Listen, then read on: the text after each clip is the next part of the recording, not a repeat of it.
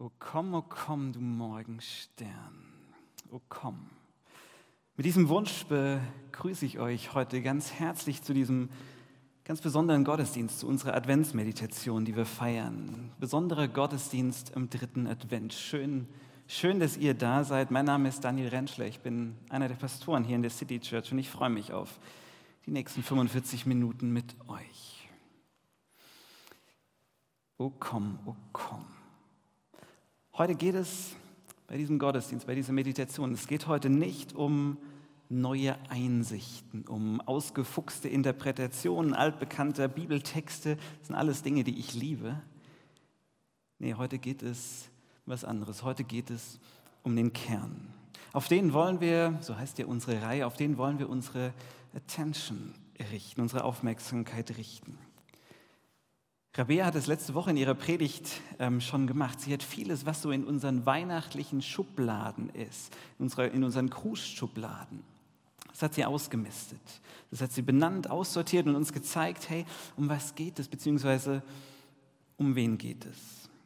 Und Weihnachten einfach nur um Jesus. Und heute am dritten Advent, das ist mein Wunsch und mein Gebet, soll er bei uns ankommen.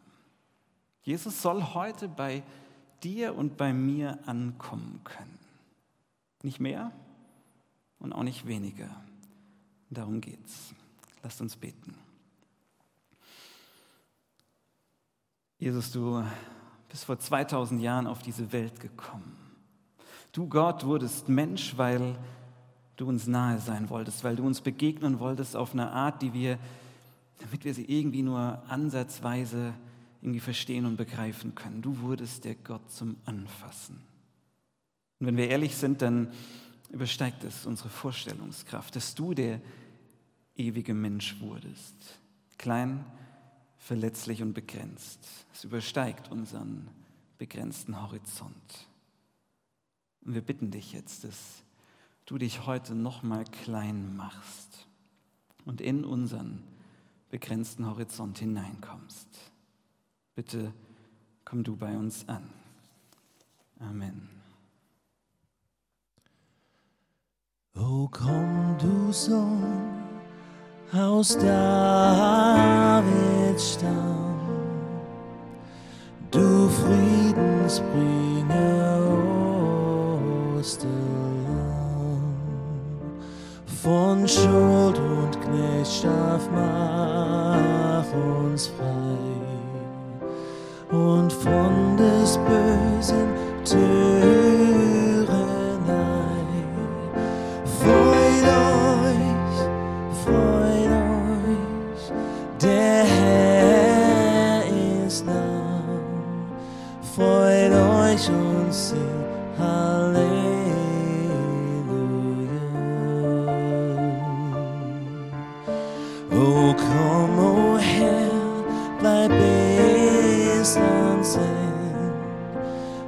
bis das uns nicht mehr von dir trennt, bis dich, wie es dein Wort verheißt, der Feind Lied und Ende preist.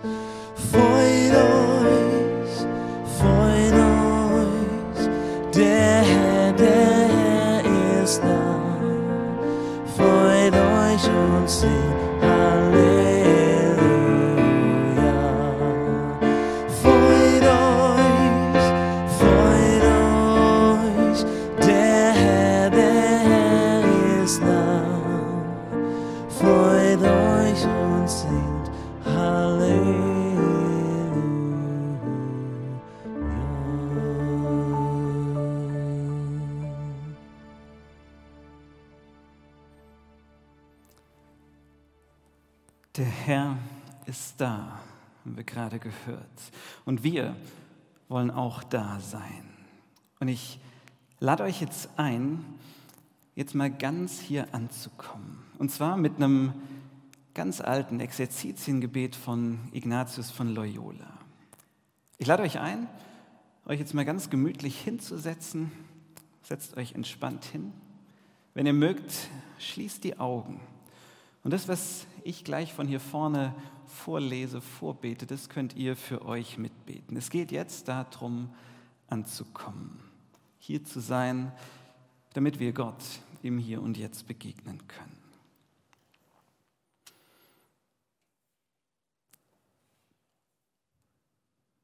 Ich werde gegenwärtig. Ich bin jetzt da. Ich spüre mich in meinem Körper. Ich nehme die Kontaktflächen wahr. Zum Boden, zum Stuhl oder zum Hocker. Ich nehme meine Hände wahr und ich nehme mein Aufgerichtetsein wahr.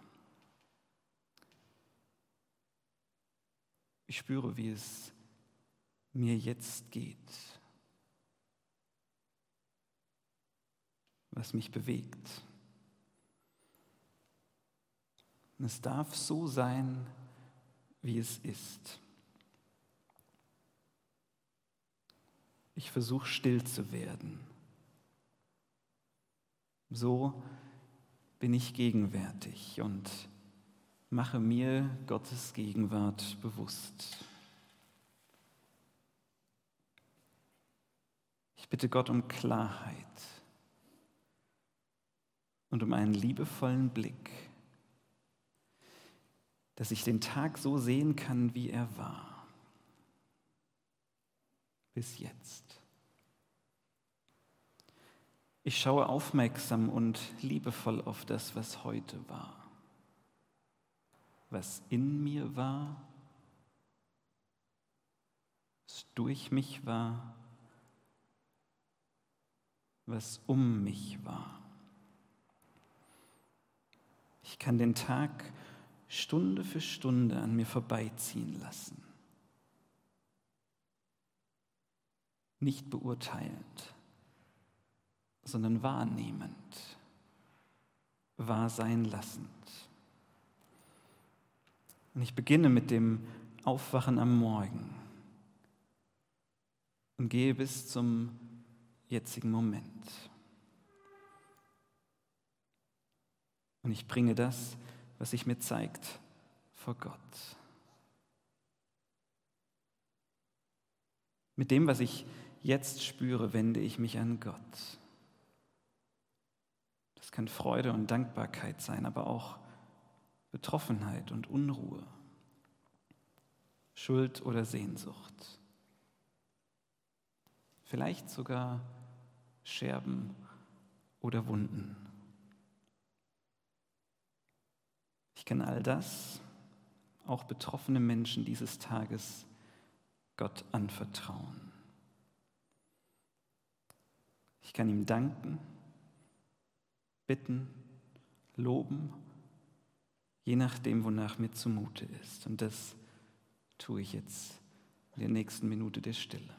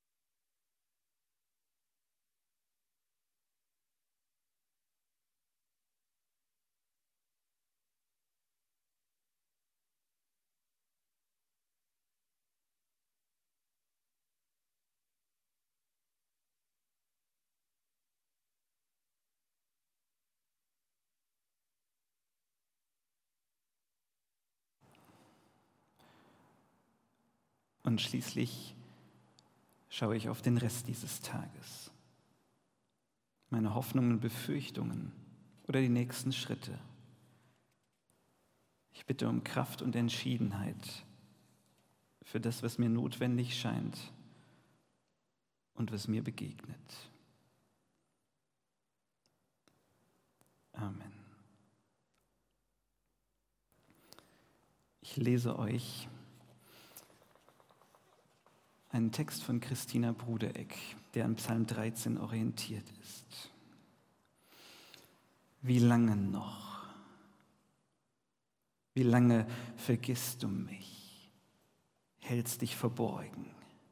Wann wird es endlich aufhören, dass mein Herz so schwer ist, meine Kehle wie zugeschnürt? Wie lange noch? Antworte mir doch, mein Gott. Wann endet dein Schweigen? Ich vertraue deiner Zuneigung. Ich berge mich in der Idee, du bist da für mich.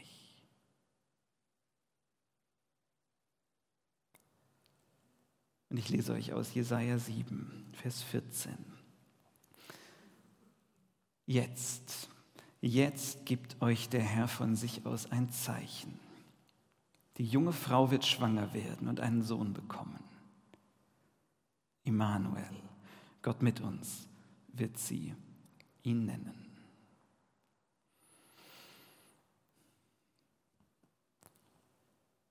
Was wäre das schön? Was wäre das schön, wenn wir das so richtig echt erleben könnten, oder? Wenn wir das erleben könnten, diesen Immanuel, diesen Gott mit uns, diesen Gott, dessen Name nicht nur ein Name, sondern dessen Name Programm ist. Gott mit uns. Ich weiß es nicht genau, aber ich schätze, euch geht es oder vielen von euch geht es vielleicht ein Stück ähnlich wie mir. Wir haben das alle schon tausendmal gehört.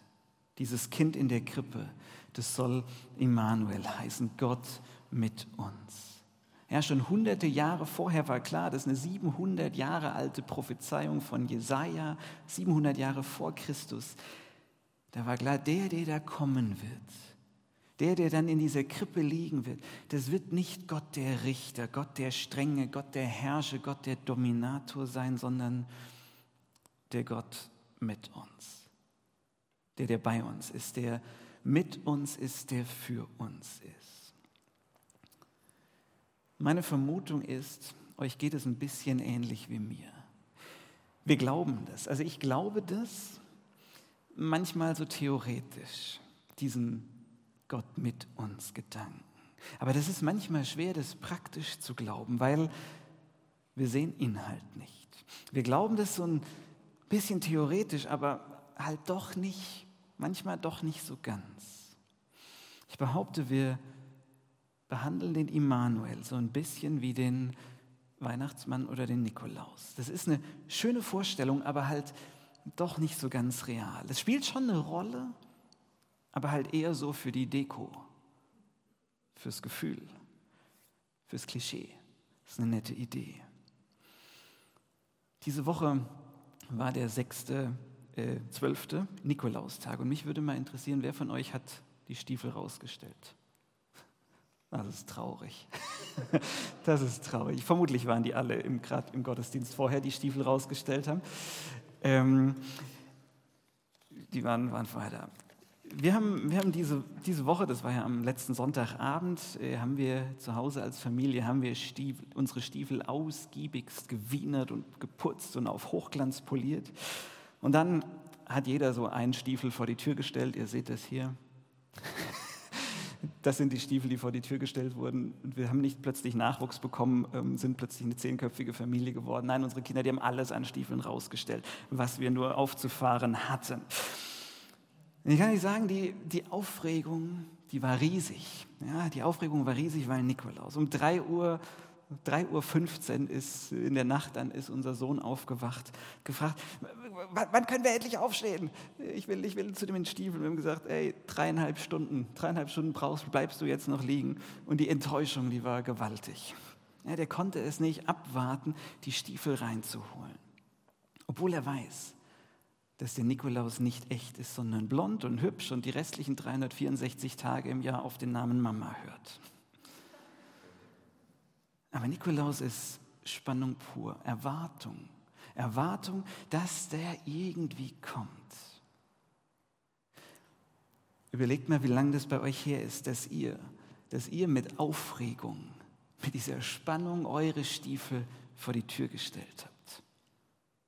Das ist vermutlich vermutlich relativ lang her, weil irgendwann habt ihr kapiert und gemerkt, ey, das ist gar nicht der Nikolaus, der meine Stiefel nachts füllt, sondern das waren Mama oder Papa und dann habt ihr das noch ein paar Jahre weitergemacht und habt trotzdem die Stiefel rausgestellt, obwohl ihr es kapiert habt, weil ihr dachtet, hey, Geschenke zwischendurch ist immer gut. Ja?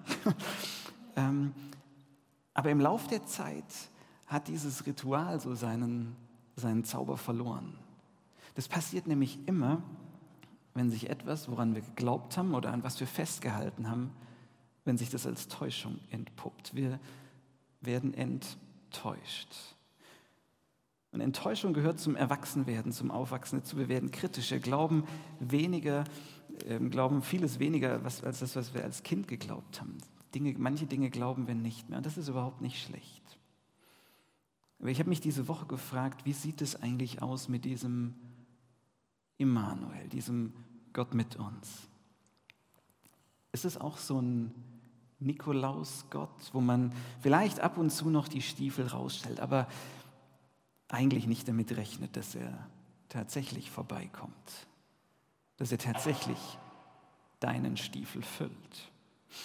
Ist dieser Gott mit uns? Ist das einfach nur eine nette Idee? oder eine, die trägt? Ist es ein Relikt unserer Kindheit oder ein Anker in unserem Leben? Die Schwierigkeit ist eine doppelte. Wir sind natürlich einerseits so gestrickt, dass wir Dinge gern logisch begreifen und erklären und gern Sicherheit darüber haben, wie auch sich Dinge entwickeln, wenn wir uns auf sie einlassen. Und andererseits, oder das gehört dazu, das funktioniert mit Gott nicht, mit diesem Gott mit uns nicht. Den bekommen wir nämlich nicht in einer Schublade unter, weil er will bei uns ankommen. Aber wie genau, das entscheidet er. Und ich weiß nicht, ob es gerade in deinem Leben so einen Bereich gibt, wo du eigentlich diese große Sehnsucht nach diesem Immanuel hast, wo du diesen Gott mit dir schmerzlich vermisst, wo du ihn dringend nötig hättest. Ob es eine Situation gibt, eine Zukunftsperspektive, ein Mensch in deinem Leben, wo du denkst, oh Emmanuel, Gott, komm in diese Situation, komm hier hinein. Begegne ihr, begegne ihm, greif ein, tu ein Wunder, was auch immer. Und auch selbst wenn du gerade an so eine Situation, an einen Mensch, was auch immer denkst, kann es das sein, dass das doch dann manchmal wieder wie so ein Nikolaus-Gedanke, so nach dem Motto, es wäre schön, er würde da reinkommen, aber sind wir realistisch? Vermutlich. Vermutlich wird es nicht passieren, weil es bislang noch nicht passiert ist. Weil da vielleicht schon mal oder dreimal oder dreißigmal Hoffnung enttäuscht wurde. Ich möchte euch heute einladen, diesen Immanuel-Gott aus dieser ganz abgeklärten, desillusionierten und ernüchternden Nikolaus ist was für kleine Ecke rauszuholen. Und heute nochmal eure Stiefel vor die Tür zu stellen. Die Stiefel vor die Tür zu stellen und darauf zu hoffen, dass er vorbeikommt. Wie wäre es, wenn du jetzt gleich deine Stiefel vor die Tür stellst? Man könnte das auch beten nennen. Wenn du deine Stiefel vor die Tür stellst, die leer sind, in denen gar nichts sein muss, und du zu ihm sagst, Immanuel, komm da rein, füll das, was leer ist. Komm du in meine Leere. Füll sie auf. Wie wäre es, wenn ihr die Stiefel rausstellt und ihr es jetzt so macht, wie ihr es als Kind dann Nikolaus gemacht habt? Was macht man als Kind dann Nikolaus? Du stellst die Stiefel raus und gehst schlafen.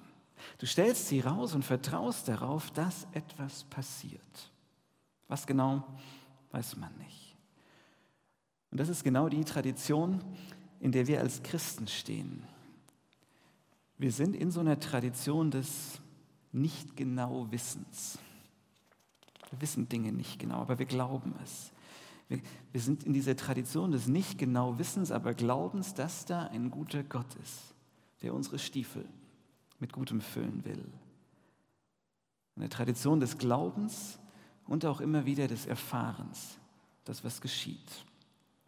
Das ist die Tradition, in der wir stehen. Uns geht es da ein bisschen wie Maria, der Mutter von Jesus. Sie wusste auch nicht, was kommt, aber sie war bereit.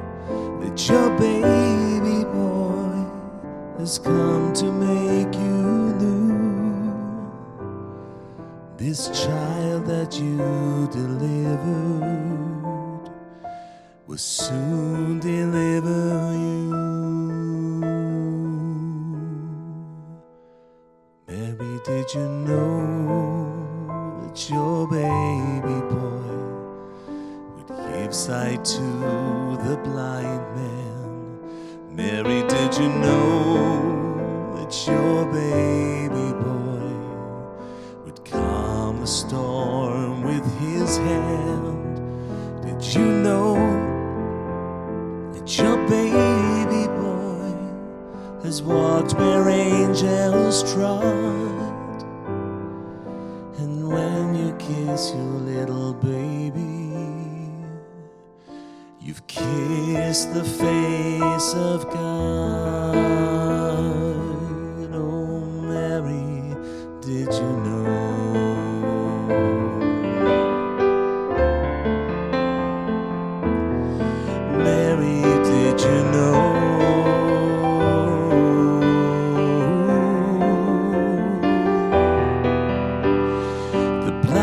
See,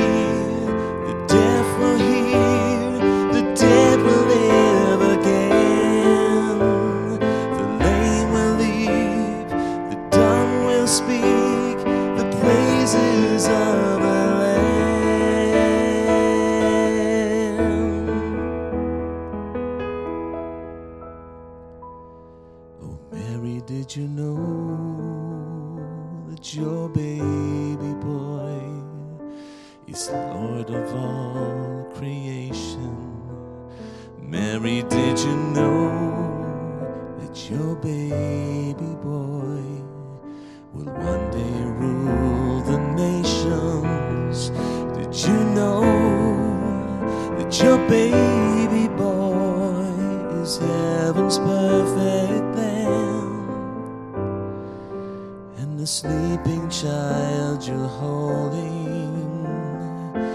Is the great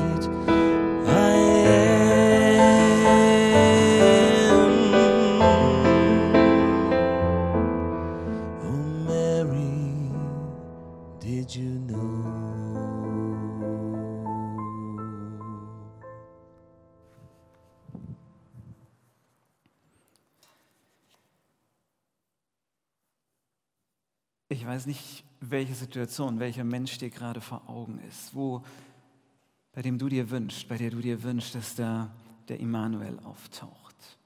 Meine, mir geht es oft so, dass meine Erwartung dann ist, ich bete, ich stelle meine Stiefel raus und ist meine Erwartung, dann kommt er und macht alles krumme gerade. Und wenn das nicht passiert, dann ist wohl nichts passiert. Das ist oft meine Erwartung gewesen. Meine Erfahrung war aber dann eine andere, nämlich die, dass Gottes Wege mit mir in meinem Leben, dass die oft verschlungen sind. Wie auf diesem Bild. Ihr seht dieses Labyrinth, das habt ihr auch ausgeteilt bekommen. Ähm, wenn ihr noch keins habt, gebe ich euch hier eines. Bitte schön, ich glaube, die anderen haben, sonst liegen hinten noch welche. Versucht mal, versucht mal dabei A reinzugehen und zu B zu kommen. Es fühlt sich so an, man geht hier rein und man geht genau in die richtige Richtung. Und dann biegt es ein bisschen ab und man kommt näher und näher und es haut einen wieder raus. Es führt einen wieder raus. Versucht mal, versucht mal diesen Weg nachzugehen in diesem Labyrinth.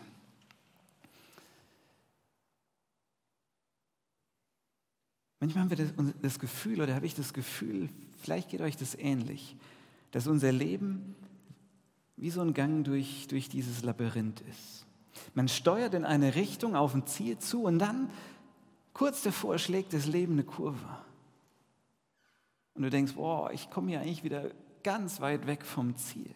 Ich werde ich werd gerade wieder ganz nach außen gedrängt. Und du denkst, hey, Emanuel, wo, wo bist du? Bist du vielleicht doch nur diese Nikolaus-Illusion?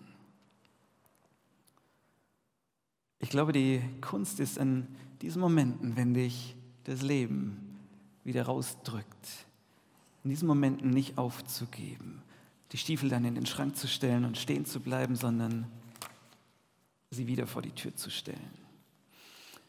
Sie wieder vor die Tür zu stellen und selbst wenn am nächsten Morgen noch nichts drin ist, sie anzuziehen, den Tag zu gehen, mit dem Vertrauen, dass das kein Irrgarten ist, sondern nur ein manchmal verschlungener Weg, bei dem Gott trotz allem dabei ist. Und wenn du abends heimkommst, sie wieder auszuziehen, deine Stiefel, und sie wieder vor die Tür zu stellen. Wieder und wieder. Ich glaube, das ist die Kunst, mit Gott zu leben. Die Theologin und Poetin Christina Brudereck, die hat es mal so formuliert. Gott zu vermissen ist auch eine Art, mit Gott zu leben. Gott zu vermissen ist auch eine Art, mit Gott zu leben. In den Momenten, wo es dich raussagt, Gott, wo bist du? Auch das ist eine Art, mit Gott zu leben. Es ist nicht die schönste, das gebe ich zu, aber es ist auch eine Art. Und immer wieder geschieht es, dass er dann doch um die Ecke kommt, dass deine Stiefel gefüllt werden, dass deine Sehnsucht nach Frieden in diesem ganzen Durcheinander, dass die plötzlich unerklärlich gestillt wird. Vielleicht gerade auch dann, wenn das, was du eigentlich wolltest, gar nicht im Stiefel liegt. Und du dabei trotzdem merkst, Immanuel, Gott ist mit mir. Ich lade euch ein, jetzt eure Situation vor Gott zu bringen, eure Stiefel rauszustellen. Und wenn ihr mögt, dürft ihr während der nächsten zwei Minuten einfach nochmal mit diesen Fingern dieses Labyrinth nachfahren und dabei Gott zu bitten, euch nah zu sein und euch in den Irrungen und Wirrungen eures Lebens zu begleiten. Ihr habt zwei Minuten.